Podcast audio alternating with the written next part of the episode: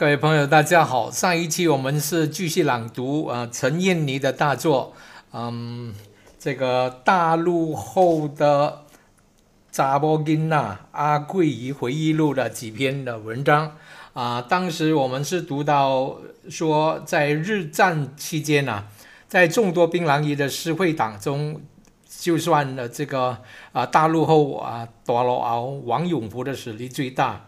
在一次啊，这个捷茂黄豆潮事件中，王永福派手下驾跑车从重围中救走王友仁，就能够呃反映王永福当时的实力很大啊。今天我们继续朗读啊，这最后的一个小单元，关于王永福在乱军之中啊，把王友仁救出的那个事件。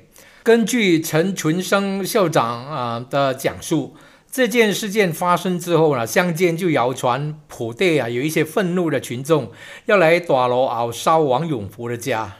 早年呢，那些爱国团体呢也很复杂的啊，里边中间难分，有忠实的爱国者，也有叛国汉奸。王永福的手下就准备了武器啊，匿藏在椰林中驻守，等待敌人一到就可以伺机反攻。结果没有人敢来王永福的地盘捣乱，他们普队的人哪里敢来躲罗敖啊？我们这边很暗的啊！听到消息后呢，王永福的手下也准备好了，他们拿了汽水罐、各种武器，啊，都在这个野林里头啊啊提防啊敌方的攻击。讲是讲啊，不过有谁敢来呢？根据史料记载，王友仁开枪示威风波还有后续的进展。激情澎湃的群众最后跑去包围啊，它位于打铁街的王红美肥皂厂啊。当晚七点左右啊，那个肥皂厂呢，只有两部兜风的汽车被爱国的群众放火焚烧。事后消防局虽然啊派出救火员啊到来扑火，但一部已经啊烧的啊烧毁不堪了，另一部呢也坏了一半。驻兵啊，黄领事及侨领们呢，认为啊事态不容任其扩大，应该尽快找一个解决的方法。所以呢，就在平章会馆开了一个紧急会议。啊，出席者除了黄领事之外呢，还有筹政会主席刘玉水、总务啊梅英荣啊财政黄回兰、秘书房祥文等等啊，议决以筹政会名义呢，呈函。华民政务司把捷茂号的黄豆啊重塑销毁。同一天傍晚时分，很多群众已经云集在码头啊，预备搬运这些黄豆抛弃下海啊。群众啊七手八脚，很勇敢的把这些黄豆一包包的全部丢到海里去。陈群生说：“我那时才十八岁。”也跑去啊，这个普代啊，信士桥那边呢看热闹。哇，很多人啊云集在桥头，将一箩里又一箩里的黄豆啊，通通运到海里面去埋掉了。啊，所有箩里运输工人呢都是义务啊，载黄豆去买。所有啊大三板船夫啊也都是义务的，他们呢都很团结的把这些黄豆抛进了大海中，最后。黄豆潮事件才算平息。陈群生说：“以前的社会党做什么事都不会过火的，也不会随便的杀害无辜的。王永福介入黄豆潮事件，也没有导致任何人命的伤亡。我们这边的社会党跟其他社会党吵架的话，最多是派几个人到对方的那个房间啊，推倒人家的东西，这样罢了。”通常呢，啊，各个社会党呢都会租借咖啡店楼上的房间开会，所以呢，他们开会的场所往往就会成为敌人攻击的地点。当我们的人去到人家的房间推倒对方的东西，就已经算是胜利了，绝不会搞出人命、伤害无辜的。他说，啊，当时呢，各地方社会党呢还是很守规矩的。啊，非必要的时刻不会胡乱行动啊，都比较讲究义气。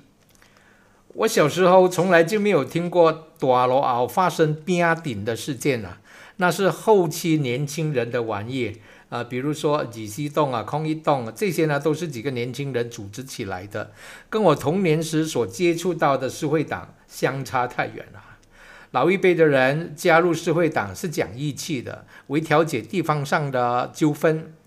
呃，后期的这些年轻小伙子发动的那个呃械斗流血的事件呢，都是呃源自于嗯爱出风头，都是搞破坏的流氓。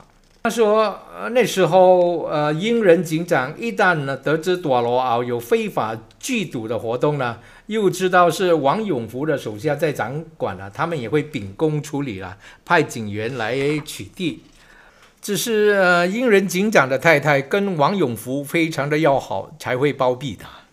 啊，据说警长太太知道任何对朵罗敖即将展开逮捕行动后呢，就会以第一时间呢拿一条布条挂在窗口做记号，暗中通知王永福的手下，警方就要出队了，希望他们做好准备。结果，警方即将到来取缔的风声一传开。朵罗敖的赌场瞬间呢就收摊了，警员一赶到一定扑个空。不过陈群生说，王永福的手下也会使出伎俩，久久呢就让啊警方啊捉到那么一两次。他们会故意布下一个骗局，让警方啊错以为他们的赌局都是小型的赌局，赌客呢都是零零散散的低下层人士。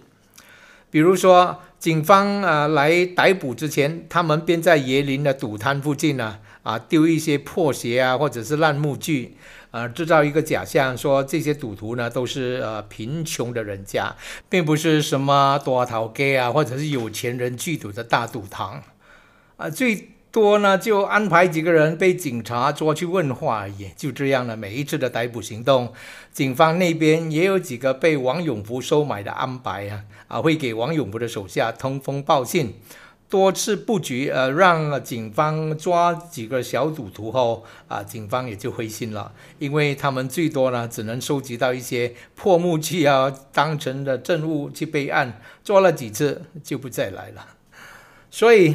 老兵城都有一句话说：“一王是英国政府，二王是王永福。”警方呢也曾试过啊，请王永福去警局问话，因为怀疑他就是每天开十二支大赌奖的头目，所以呢故意让他待在警局啊，直到下午五六点也不让他出来，看呢十二支啊那个十几期的大赌奖呢当天会不会召开。呃，警方以为头目不在，他的手下当天呢、就无法玩了这个战机机了，结果呢也召开啊。他解释说，王永福一早已经在警局收买了不少的安排啊，他拿出多少钱，吩咐几个安排啊，帮他买烟，从中就暗示他们当晚啊那个战技机大赌奖的要开的三个号码了。比如说，他要买呃三个分机啊。这个就是暗号。当晚啊，十二机大赌奖就会开啊，三里个这三个字。他的手下接到暗号后呢，就如常的开业了。呃，傍晚开奖的时间到了，啊，坐在警局的王永福就从容不迫的吸烟。啊，他就告诉警方，他没有涉及十二机大独奖的非法活动。由于他会说英语啊，是受教育分子呢，英国人也拿他没办法，就这样把他释放了。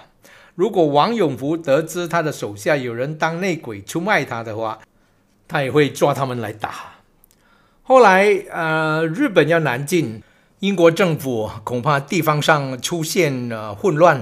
就将这些社会党头目啊抓去关了，其中王永福就被逮捕了。一九四一年，日军一上岸，王永福就被释放了。陈群生说：“呃，日战时期生灵涂炭，百姓生活困苦，社会党呢也就纷纷的解散。王永福的手下呢也都呃散落各地，呃去工作以求生。”王永福后来呃逃到霹雳的库拉库绕啊，去投靠他的一个亲人王仙水。王仙水是当地一间啊名叫啊连胜站米角厂的老板。王仙水啊死后呢，王永福才又跑回槟城度过余生。一九七零年，正当陈群生校长退休之时。王永福还曾到相公园陈存生家里做客，跟他聊起过往。他这个人很好，是做领袖的人才，人斯斯文文的，从前都由他的手下去办事，自己从不露面。这是一代黑帮领袖给陈群生留下的印象。战后初期，槟城有个医生议员叫王宗敬，他当时在立法会议上提议啊设身份证的制度啊，被马共分子认为是呃英国人的走狗，出卖了人民，结果引起马共成员的高度不满，认为身份证制度一旦全面实行，这将危害到马共成员的活动。结果，在一九四八年八月三十日晚上，他就出事了。一名多罗奥马共分子呢，打电话给他，骗他说他的姐姐要生孩子了，啊，请王忠敬医生到家里助生。王忠敬来到，就把车子停放在 Perak Lane 的路边，啊，由这个马共成员呢用摩托车啊载着他进入这个 Terusan Road。啊，那是一个很暗的地方啊，结果他就在那边被人家开枪干掉了。陈群生说，王宗敬被除掉的地点刚好就是沐浴学校的校长啊潘乔翠的啊的家的后面。根据警方的说法，事发当时王宗敬并没有当场毙命，在地上痛苦呻吟了啊一阵子才断气。呃，至于潘乔翠校长，呃，本身呢没有在案发后的第一个时间报案，被怀疑也是马共的帮凶，结果呢也被绳之以法。经过一番调查，警方以潘乔翠不跟政府合作的理由呢，把潘乔翠全家驱逐出境了。